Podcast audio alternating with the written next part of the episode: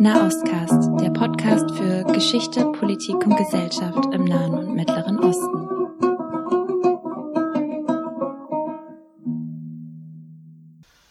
Hallo und herzlich willkommen, Marhaba wa Ahlan wa Sahlan zu Nahostcast, dem Podcast für Geschichte, Gesellschaft und Politik im Nahen und Mittleren Osten. Wir sind heute zu zweit, Svenja und ich, Carlotta. Hallo. Hallo Svenja. Und ganz zuerst noch was Organisatorisches. Wir werden jetzt, wie ihr vielleicht schon gemerkt habt, nicht mehr den Podcast alle zwei Wochen veröffentlichen, sondern nur noch einmal im Monat, da uns einfach momentan die Kapazität fehlt, um die Recherche und Vorbereitung unseren Ansprüchen gemäß zu machen. Genau, aber dafür einmal im Monat mit Klasse. Und mit interessanten Themen. Ja, worum geht's denn heute, Svenja? Was haben wir uns denn überlegt? Ja, ähm, ich war in Frankfurt auf einer Ausstellung, die heißt äh, Contemporary Muslim Fashion, also zeitgenössische muslimische Mode. Ähm, mhm. Und ich hatte die Ausstellung schon ganz lange in den Blick gefasst, einfach weil es mich interessiert hat. Und ähm, ja, die Ausstellung zeigt im Endeffekt einen Modetrend ähm, von Modest Fashion, so nennt man das, also äh, dezente Mode oder vielleicht auch nicht so körperbetonte Mode.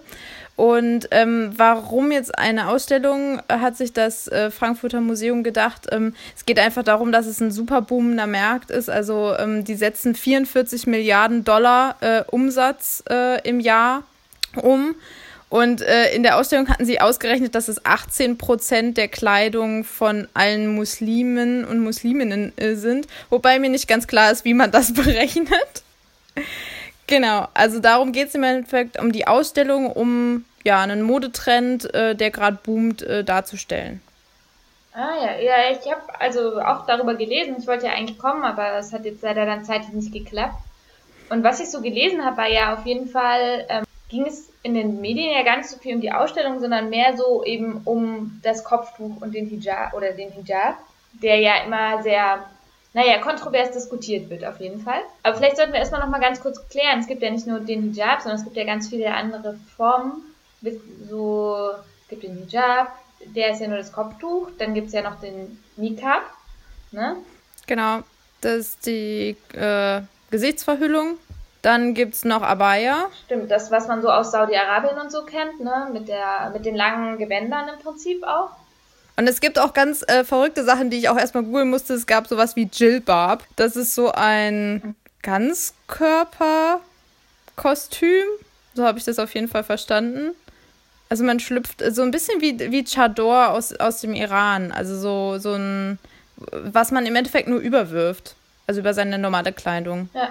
Wobei das bei der Abaya ja auch der Fall ist. Also es besteht dann aus einem Tuch im Prinzip, ne? Aus einem ja. großen, ja. Wo trägt man das nochmal? Also vor allen Dingen in äh, Südostasien.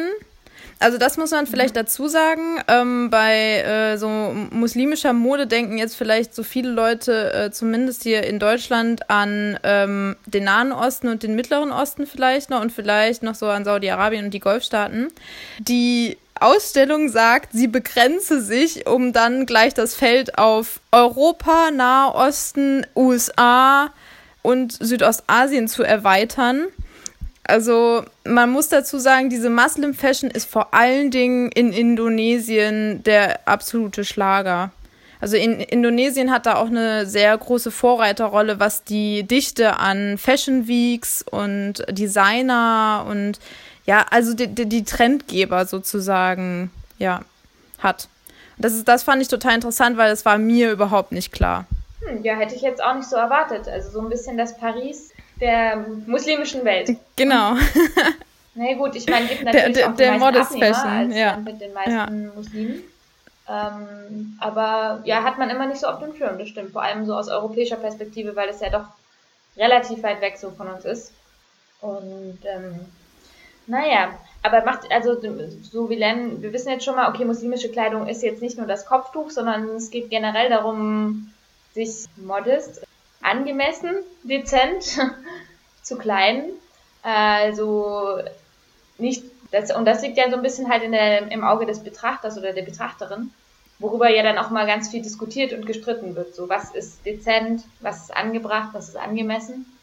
Und das ist ja wahrscheinlich auch was, was die Ausstellung dann gezeigt hat und so diskutiert hat, oder wie war das? Ja, also ähm, die Ausstellung ist auf jeden Fall hat den Anspruch auf jeden Fall, dass sie möglichst viele ja, Formen zeigt. Ähm, und ich würde auch sagen, dass das durchaus gelingt. Es sind wirklich von, am Anfang geht es eher so um Gebetskleidung und Abayas, wobei es sehr interessant ist, dass ganz viele Designer auch wirklich vom Anfang an, wenn man die Ausstellung betritt, immer wieder betonen in ihren Statements zu ihren äh, Entwürfen, dass sie ja nicht nur für Muslime und Musliminnen das machen sondern dass es im Endeffekt irgendwas sein soll halt eine nicht körperbetonte Mode sein, egal eigentlich wer das trägt. Aber es ist natürlich sowas wie Gebetskleidung oder so, da muss man natürlich schon sagen, naja, also das hat, das hat schon eine gewisse Abnehmerschaft oder das ist halt genauso konzipiert. Aber an sich würde ich schon sagen, dass die Ausstellung auf jeden Fall versucht zu zeigen, dass es sehr, sehr viele unterschiedliche Stile gibt. Also und auch der Grad der Verhüllung ist total unterschiedlich. Also das beste Beispiel war wirklich, sie haben so in einen Raum, wo auch gezeigt wird, wie ähm, was Social Media für eine Rolle da spielt. Da ist zum Beispiel ein Bild von einer Muslima mit Kopftuch, die halt ein T-Shirt trägt. Also das zeigt im Endeffekt schon, wie weit die Leute aus, also wie viel Varietät es da gibt. Ja, und wahrscheinlich ja auch so die Frage dann eben, ähm, ist es so ein alltägliches Kleid oder Klamotte, die dann gezeigt wird, oder ist es eher so ein High-Fashion-Accessoire, äh, wo man dann eben auch für den Laufsteg äh, geht. Also ich meine, ich denke da nur so an so Pret-à-Porter-Mode aus Paris. Die ist jetzt auch, wenn sie so klingt, nicht wirklich zum gleich anziehen. Wie war das denn so? Also ja, also das habe ich mich bei ein paar Sachen auch gefragt. Ähm, also es ist schon so, dass ähm, einige Sachen waren durchaus so, wo ich mir so gedacht na, die haben schon den Anspruch, dass das eine Alltagsmode ist. Mhm. Aber es ist immer noch, also ich würde sagen, es ist immer noch sehr, ja, speziell. Also ich könnte mir persönlich jetzt nicht vorstellen, ähm, so rumzulaufen. Also nicht wegen dem Hijab oder irgendwas, sondern einfach nur, weil es nicht zu meinem Stil passen würde. Es wäre viel zu schick. Mhm. Also ganz viele Sachen sind mit Pailletten, mit Swarovski-Steinen. Also man sieht da auch schon, die Frage ist halt, wer kann das überhaupt kaufen? Ja. Und ja, also man, dann, da glaube ich, darf nicht vergessen, es ist eine Modeausstellung, die natürlich mit Mode gemacht wird, die auf Laufstegen gezeigt wird. So, und jetzt kann man sich halt überlegen, ob das wirklich halt alltagsnahe Kleidung ist. Aber es geht halt schon darum, dass natürlich die, ähm, wie auch äh, bei uns, im Endeffekt sich die Leute daran orientieren. Oder dass es Impulse gibt, wie man sich kleiden kann. Klar, und dann im Endeffekt ja vielleicht auch übernommen wird von großen Konzernen und also billigeren Marken, die sich dann eben daran orientieren. Also ja, also definitiv. Es war auch ein, also es gibt einen Raum mit einer ganz großen Ausstellung mit ganz vielen Puppen.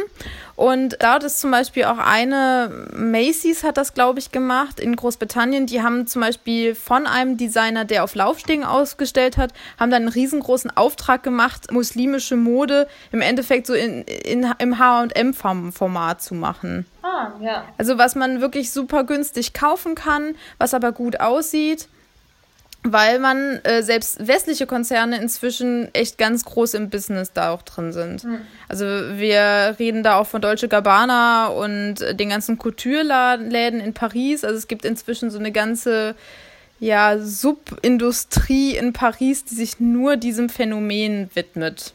Ja, ich erinnere mich da auch, als ich in ähm, Istanbul gelebt habe, dass es ganz lustig war. Ähm, dass es eben ganz viele Marken gibt, die sich vom Namen halt auch an den großen äh, Marken aus Paris dann orientieren und an den großen Labels, also weiß ich nicht, jetzt sei es Chanel oder Ralph Lauren oder so, aber das dann so ein bisschen umbenennen und das ist dann quasi die Muslim Fashion. Und dann gab es so eine ganze Einkaufsstraße voll mit diesen Läden, wo es genau diese Mode dann eben gibt, die eben sich orientiert an was zum Beispiel in Paris geschieht, aber das dann transformiert auch teilweise. Oder dann sich vielleicht auch an Indonesien äh, orientiert. Das wusste ich zu dem Zeitpunkt noch nicht. Nee, also es ist in der Tat äh, sogar so, dass die äh, Muslim Fashion in äh, der Türkei sozusagen ihren Ursprung hat, habe ich jetzt auch gelernt. Mhm. Ähm, ich glaube, man nennt das Tetesür Fashion. Mhm. Tete Tür, sorry. Mein Türkisch ist nicht gut. ähm, und äh, das ist im Endeffekt, äh, weil man so eine Säkularisierung ähm, in der Türkei hatte. Ja. Also früher, ähm, dass da sozusagen das begonnen hat mit dieser, dass man im Endeffekt überhaupt Mode für Musliminnen äh, entworfen hat. Ah ja, das, ist, das ja ist interessant. Genau. Und dass das aber inzwischen, wie gesagt, hast du schon richtig gesagt, inzwischen ist es halt nicht mehr die Türkei, sondern jetzt ist es Indonesien, mhm. die da sozusagen den Takt vorgeben. Ja. Okay, spannend. Ja. Wobei man wirklich sagen muss, also die Mode unterscheidet sich schon zwischen den südostasiatischen Modellen und den nahöstlichen Modellen. Also im die indonesischen Modelle sind schon sehr, für, also zumindest für mein Auge, sehr Glitzer und äh, Gold und sehr abgefreakt, fand ich jetzt persönlich. Mhm. Und die nahöstlichen Sachen sind so ein bisschen mehr, was so unser Auge vielleicht auch gewöhnt ist. Wie also, meinst du das jetzt? Eher dezent, also im wirklich dezenten Sinne? Oder was meinst du mit, äh, was die gewöhnt Ich weiß nicht, von den Stoffen und ähm, irgendwie so von der Farbgebung, also die indonesischen Sachen, die waren wirklich total bunt und schrill und äh, wie gesagt super viel Glitzer. Das ist so irgendwie in den in den nahöstlichen, also es gab da auch Ausnahmen, aber ähm, ja, an, an sich waren die ein bisschen ja an, an unser, also irgendwie schwarz-weiß oder äh, gerade geschnitten, also weniger Glitzer auf jeden Fall. Lustig eigentlich, weil man ja in Deutschland sonst eher immer so denkt, also das Klischee einer türkischen Hochzeit wäre ja eben genau diese Glitzerkleider oder zum Beispiel als ich in Tunesien auf einer Hochzeit war, war das auch so, dass sie ähm, die Braut äh, hat auch Hijab getragen und hat ihr Kleid war auch ganz bodenlang und hat auch die Hände bedeckt, aber es war auch alles mit Pailletten und so durchsichtigem Stoff, was ich ganz interessant fand. Ja, also es war auch eine Form des Kleides, auf jeden Fall. Aber das war vielleicht auch ein indonesisches äh, Modell. Das weiß ich natürlich nicht. Ja, das kann ich natürlich jetzt auch nicht sagen. Aber ähm, was mir schon auch aufgefallen ist, also das mit dem durchsichtig, das hatten so ein paar Modelle auch. Also ähm, ich glaube, dass man äh, daran halt auch sieht, was die Ausstellung, glaube ich, versucht zu betonen, ist, dass es im Endeffekt nicht darum geht, da äh, Religionen auszuleben, wobei man jetzt halt, wie gesagt, sagen kann, inwieweit kann man das trennen. Aber die Mode an sich ist halt eher eine Kunstform. So habe ich das zumindest wahrgenommen. Mhm. Also da geht es nicht so viel um, ja, ist das alles irgendwie schicklich, weil dann, dann müsst, dann wäre irgendwie das ja gar nicht äh, so, dann wäre der Bedarf nicht so da. Also das Beste fand ich wirklich das Gebetstuch ganz am Anfang. Da steht halt von der Designerin runter. Ähm, sie hat dieses Gebetskleid entworfen. Es ist so im Wollweiß, komplett mit Pailletten, also super schick wo man sich so fragt, okay, gehe ich so denn äh, beten? Und ihr Kommentar dazu war, sie hat das entworfen, weil sie möchte, dass die Leute toll aussehen und sich bequem fühlen, während sie beten. Und, und ich dachte dann so, naja, also ist das jetzt die Aufgabe? Also wenn ich beten gehe, muss ich dann toll aussehen? Ja, das äh, liegt im Auge der Betrachterin wahrscheinlich. Aber ja, man sieht auf jeden Fall, wie vielfältig das halt auch ist, ne? Und dass das jetzt da wenig dann mit Lebenskultur so zu tun hat, sondern eigentlich eben mit, ja, wirklich eher so einer Kunstform. Und vielleicht auch so einer, einem Statement, oder? Also ich sehe diese ganze Kopftuchmode, also zumindest in Europa. Oder dann gibt es ja auch hier die äh, Rapperin Mona Haider.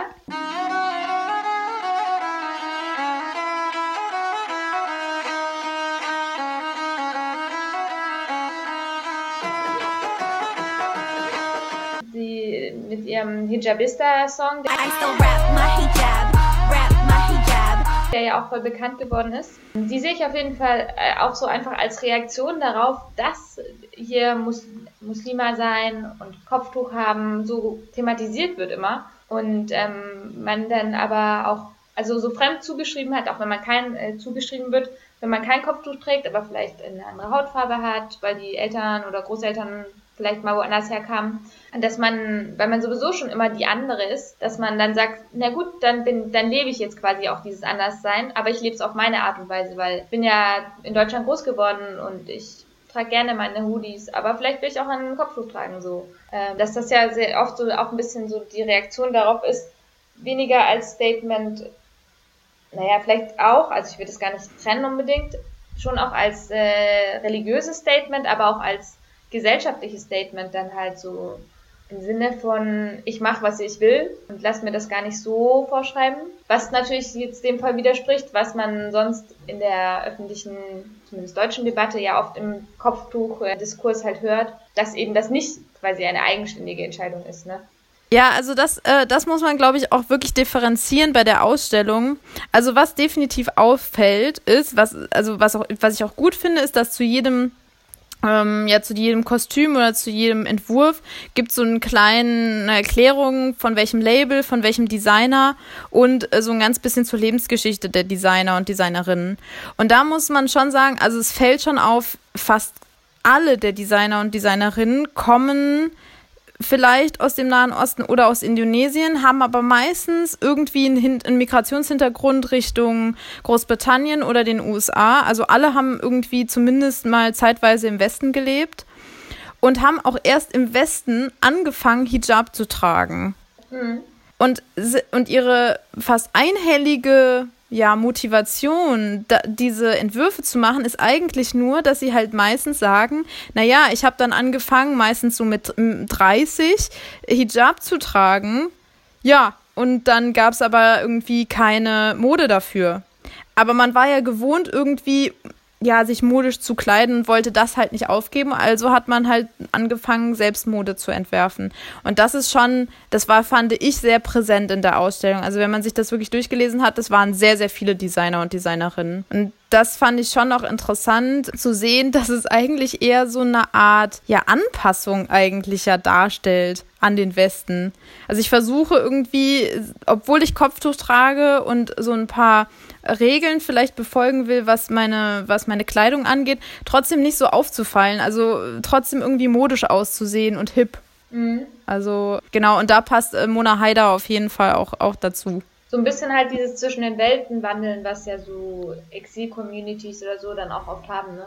Also so, man ist nicht ganz das eine, aber auch nicht ganz das andere und dann bastelt man sich selber im Prinzip was zusammen und ähm, ja, also vielleicht noch mal ganz kurz zu Mona Haider. Also ähm, wer sie nicht kennt, ähm, sie ist eine amerikanische Rapperin und sie trägt halt auch Hijab und ähm, ja, vertritt das auch sehr stark mit dem Hijab und hat halt ähm, zum ersten muslimischen Weltfrauentag, der da war, Moment, ich habe es aufgeschrieben, 2017, am 27.03., hat sie dieses Video Hijabistas äh, ähm, ja gemacht, in dem sie halt äh, rappt irgendwie Rap My Hijab, glaube ich, ist die äh, Linie. Rap my hijab, Und das Video ist auch in der Ausstellung zu sehen und soll halt im Endeffekt zeigen, dass das Aufsetzen des Hijabs eigentlich schon Emanzipation darstellen kann. Also zumindest stellt sie das so dar. Und dieses Video ist auch total interessant, weil es halt ähm, ja Frauen aus verschiedenen, also mit verschiedenen Hautfarben äh, zeigt.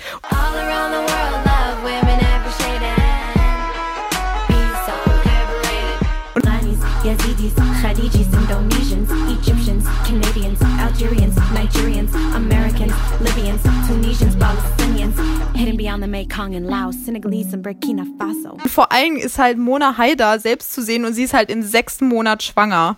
Also wer sich dieses Video, äh, wir können das ja gerne mal verlinken, sich anguckt, also es hat schon was Erotisches, muss ich selbst als Frau sagen. Aber es... Also es ist sehr ungewöhnlich.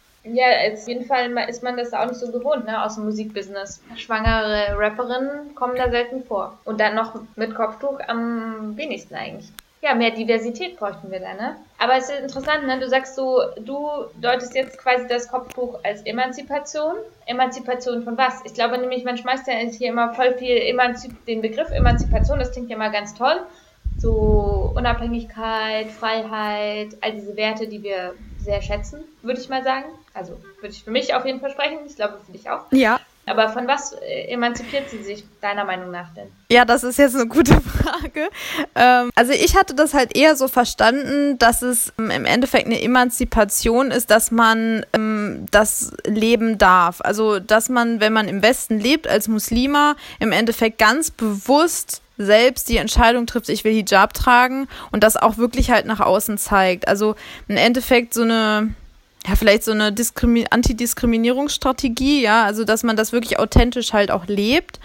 Wobei ich äh, definitiv halt sagen muss, mhm. dass es in der Ausstellung schon so, alle Frauen, die irgendwie das, ja, also Designerinnen und Designer sind, äh, bei denen muss man natürlich davon ausgehen, dass sie das völlig freiwillig gemacht haben. Also die meisten sagen auch, sie haben das völlig freiwillig äh, sozusagen angelegt und das ist, glaube ich, so ein Punkt. Da kann man natürlich jetzt trefflich drüber streiten, ob das für alle Frauen so der, ja, so der, der Punkt ist. Aber es ist auf jeden Fall mal eine andere Perspektive. Also vielleicht noch mal ein anderes Beispiel, an dem das deutlicher wird. Die Ausstellung zeigt äh, ähm, auch den ersten Burkini, den es gab. Und 2016 gab es in Frankreich ein Burkini-Verbot an Stränden. Und ähm, daraufhin hat die, hat sich halt die ja, Erfinderin des Burkinis zu Wort gemeldet. Das wird auch in der Ausstellung sozusagen gezeigt. Und die hat dann äh, gesagt, na ja, liebe Leute, sie versteht es gar nicht, warum es jetzt ein Burkini-Verbot gab gab, weil sie hat den Burkini entworfen, damit ihre Nichten, die halt in einem sehr konservativen Haus leben oder damals lebten, damit die überhaupt rausgehen und Sport treiben können. Ja, und dass, dass der Burkini sozusagen für sie Freiheit bedeutet und nicht Zwang. Also das fand ich mal eine ganz andere, interessante Perspektive. Ja, das ist dann im Prinzip sich Freiräume schaffen. Also das kenne ich auch aus hier teilweise der so aus dem arabischen Feminismus. Da gibt es ja auch ganz unterschiedliche Strömungen. Also es gibt ja auch nicht wie im westlichen Feminismus gibt es da ja auch nicht nur einen, sondern ganz, ganz viele. Das hat sich mit der Zeit auch und nach Region ja auch total verändert. Aber Leila Ahmed zum Beispiel beschreibt auch, dass in den 90ern der Hijab in Ägypten auch eben den Frauen ganz viel Freiraum gegeben hat, sich den öffentlichen Raum nochmal ganz anders einzueignen. Was natürlich dann Fragen aufwirft, sozusagen, warum brauchen wir jetzt das? Um uns den öffentlichen Raum anzueignen. So, das ist dann eben die andere Debatte. Aber eben ja. an sich ja schon mal spannend, wie es halt auch als Strategie genutzt wird in gewisser Art und Weise und halt auch als Strategie funktioniert hat für manche Frauen so. Inwiefern das jetzt so als Strategie auch dann bleiben sollte, wäre jetzt dann eher, ist ja eher so eine kurzfristige Strategie. Langfristig wäre ja zum Beispiel gewisse patriarchale Strukturen zu ändern ja, da haben wir auf jeden Fall ja noch einen Weg vor uns. Also das sind äh, wünschenswert. Die muslimischen Mitschwestern ja nicht allein auf der Reise. Da können wir ja. uns äh, eigentlich zusammen ja ganz gut auf den Weg begeben. Ja, also ich glaube, das ist, also, also das ist halt wirklich, da muss man, glaube ich, differenzieren, was die Ausstellung leisten kann, sollte, muss. Mhm. Ich habe, weil das ist das, was man ja in der, in der Presse jetzt um die Ausstellung, also wer das mal googelt, der wird ganz schnell finden, dass es einen Presseaufschrei gab um die Ausstellung. Und da geht's halt viel darum, irgendwie, dass man das gar nicht zeigen darf in Deutschland, weil das halt die Unterdrückung darstellt. Und ich bin halt der Meinung, eigentlich zeigt es auch eine Perspektive, wie es halt andersrum geht. Also, dass es durchaus halt auch äh, was sein kann, was Frauen ermöglicht, sich, wie gesagt, ja, Sachen anzueignen, öffentlichen Raum sei es oder Sport zu treiben. Also es gibt zum Beispiel auch ein riesen Business Sportswear, was auch in der Ausstellung gezeigt wird. Das sind dann zum Beispiel lange Hoodies und so ein Nylon ähm, Hijab, damit man halt irgendwie besser schwitzt und Leggings, also alles halt so, dass man das machen kann, was alle Leute sozusagen im Westen, sage ich jetzt mal polemisch machen, ohne aber halt irgendwie so das Gefühl zu haben, okay, ich muss mich dafür jetzt irgendwie total verstellen oder ich muss dafür, ich kann das nur machen, wenn ich mich sozusagen entblöße in dem Denken. Und aber bezieht da die Ausstellung bewusst Position? Also, wie sie, wer hat denn diese Ausstellung eigentlich gemacht? Also, es gibt doch sicher da, die, über die Kuratoren haben wir irgendwie total noch gar nicht geredet, ne? Ja, genau. Also es ist ein äh, Kollektiv, glaube ich, an, an Kuratoren, aber vor allem federführend war äh, Raina Lewis. Das ist eine Kunsthistorikerin aus Großbritannien, die hat zehn Jahre auch zu diesem, ja, Muslim Fashion im Endeffekt geforscht. Und ja, sie, ich habe mal in das Buch von ihr reingelesen und sie geht natürlich äh, davon aus, dass alle Leute das freiwillig machen. Mhm. Also sich freiwillig verhüllen oder das freiwillig machen. Es gibt ein kleines Statement in der Ausstellung, das durchaus würdigt, dass es einen Kampf gegen das Kopftuch gibt, also gegen das zwanghafte Tragen des Kopftuchs. Aber man muss ganz klar sagen, also sie benennen das. Ich glaube schon, dass es ihnen klar ist, aber darum geht es ihnen nicht. Und ich könnte mir so, da wir ja auch so manchmal sehr fachspezifisch ist, könnte ich mir vorstellen, dass es vielleicht auch gar nicht so, ja, dass ihnen das auf der Hand lag dass das natürlich niemals heißt, dass man das jetzt irgendwie abwertet, dass, dass Frauen dagegen kämpfen, das Kopftuch tragen zu müssen, sondern dass es halt einfach um eine Strömung geht, die das aber gar nicht sozusagen betrifft, dieses Phänomen. Also da müsste man halt, da ist vielleicht ein bisschen Kritik schon berechtigt, sich da, da hätte man sich schon ein bisschen mehr abgrenzen können. Ja, ne, ich habe, also ich war ja leider nicht bei der Ausstellung, aber ich habe mir den Katalog ähm, angeschaut und da ist es eigentlich so ein bisschen eingeordnet. Was heißt ein bisschen? Also da wird eben aufgezeigt die Geschichte des Kopftuchs und ähm, wie das auch in den unterschiedlichen Ländern äh, also wie sich da arabische Feministinnen auch dazu positioniert haben. Und da wird zum Beispiel auch Huda Sharawi genannt, die, äh, die Ägypterin, die relativ bekannt wurde, eben weil sie nach einem Frauenkongress, die wieder nach Ägypten gekommen. Der Frauenkongress war auch zwischen quasi arabischen Feministinnen und europäischen Feministinnen. Und da war sie äh, so beschwingt, motiviert und äh, wollte eben auch zeigen, okay, es geht auch anders so und hat im Prinzip eher, also symbolisch auf jeden Fall ihr Kopftuch da abgelegt. Und das ist so das, äh, das Sinnbild äh, so der Befreiung der islamischen Frau in dieser Zeit gewesen, einfach weil es halt ein sehr symbolträchtiges Moment war, da das Kopftuch jetzt an sich auch immer viel im Kolonialismus genutzt wurde, auch als Streitpunkt, um sich abzugrenzen ohne darüber natürlich nachzudenken, dass es auch irgendwie christliche Orthodoxe oder jüdische Orthodoxe gibt, die auch ihr Haupt bedecken. Aber das hat man dann in dem Fall ja vergessen. Naja, und das wird zum Beispiel dann auch gezeigt und wie sich da auch die Mode dann eben immer auch im Austausch und in der Kommunikation mit dem Westen auch weiterentwickelt hat. Und ähm, aber dann halt auch Strömungen gab, die sich wiederum davon bewusst abgegrenzt haben. Also ne, hier eine Zainab El-Fawaz, die von den Muslimschwestern, die Gründerin der Muslimschwestern, die ja im Prinzip so das Gegenstück zu den Muslimbrüdern bilden, die ja in den 1930ern, 1920ern da gegründet worden sind. Die ist auch, bezeichnet sich selber auch als Feministin und betreibt ihre feministische Koranexegese auf eine ganz andere Art, als das eine Huda Sharawi machen würde und die aber halt eben da total äh, extrem auch für das Kopftuch plädiert. Naja, und also so diese ganz unterschiedlichen Strömungen, die werden auf jeden Fall im äh, Katalog auch ganz gut aufgezeigt und sichtbar. Ist natürlich dann schade, wenn das in den Ausstellungsraum selber natürlich dann nicht so ganz passiert. Aber ist natürlich auch die Frage eben, was kann eine Ausstellung leisten?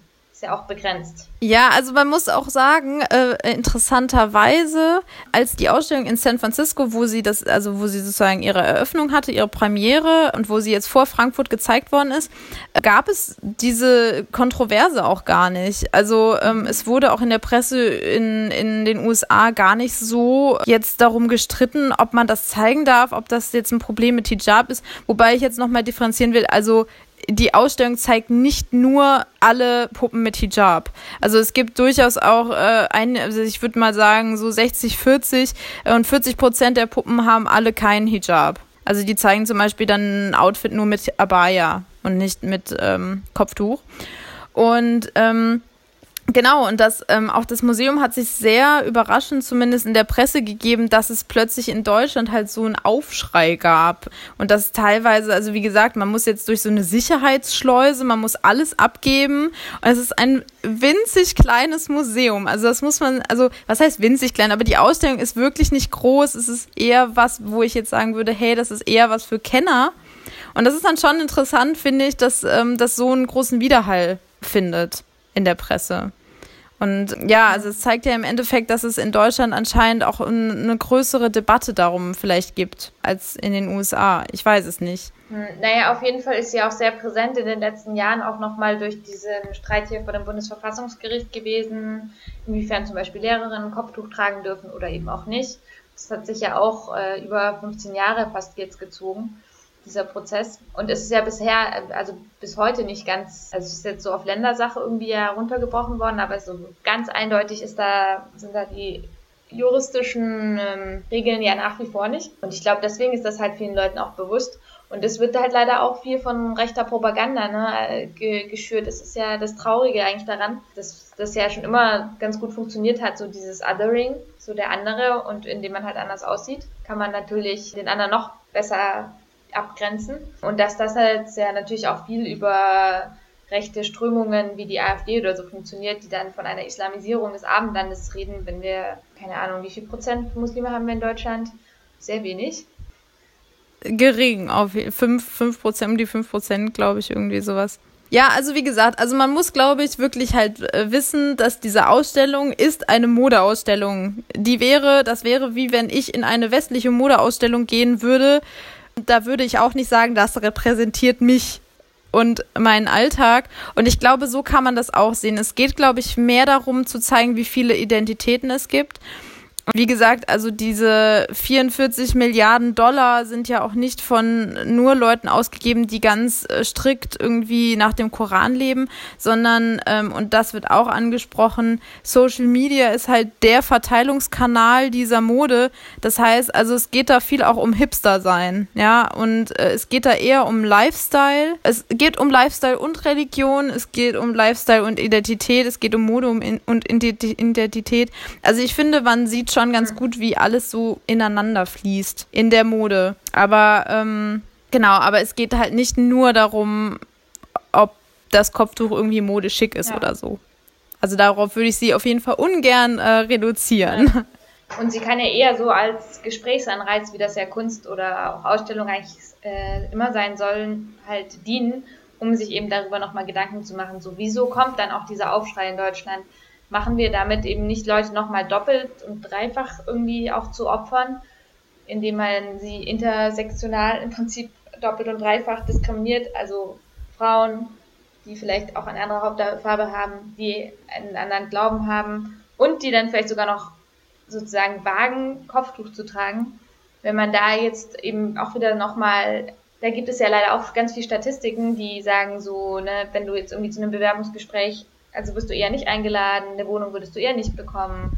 So, ne? Rassismus ist nach wie vor ja in Deutschland auch sehr präsent. Und bei diesem Aufschrei, der dann dieser Ausstellung folgt, ist dann die, Frage, okay, wer hilft denn jetzt konkret? So sollten wir nicht eher daran arbeiten, halt auch Strukturen in unserer Gesellschaft hier zu verändern. So für alle. Nicht nur für Menschen mit Kopftuch, sondern für alle Menschen. So, ja. Schön, schön wäre es auf jeden Fall. Also ich finde es auf jeden Fall, ich finde es auf jeden Fall super wichtig, ist so mein eigener, meine eigene Meinung, dass sowas in Deutschland gezeigt wird. Also ich bin definitiv nicht der Meinung, dass man das nicht zeigen sollte. Ja, und ich kann wirklich nur sagen, die Ausstellung ist noch bis zum 15. September zu sehen in Frankfurt am Main. Ähm, ja, und ich kann wirklich nur sagen, es ist super interessant, wer sich damit auseinandersetzen will. Und ähm, vielleicht mit einem frischen Blick sozusagen dahin gehen will. Und ja, also ich kann das nur empfehlen, sich die einfach mal anzuschauen. Und zu wissen, dass es halt Fashion ist, nicht Alltagsmode. Ja, spannend. Also ich habe auf jeden Fall Lust. Ich mache mir mal auf die Socken, wenn ich da bald mal nach Frankfurt komme. Dann kann ich da auch nochmal richtig äh, meinen Senf dazu geben. Und falls ihr uns auch unsere, eure Meinung schreiben wollt, dann äh, tut das gerne. Wir freuen uns auf jeden Fall. Genau. Auch was ihr von der Ausstellung haltet, genau. falls ihr da wart. Und ich glaube, wir sind heute sogar schon fast am Ende, würde ich fast sagen. Ja. Schön, dass ihr, schön, dass ihr dabei wart und ihr bleibt uns nach wie vor treu und wir hören, und, hören uns das nächste Mal. Macht's gut. Bis dann. Tschüss. Nahostcast, der Podcast für Geschichte, Politik und Gesellschaft im Nahen und Mittleren Osten.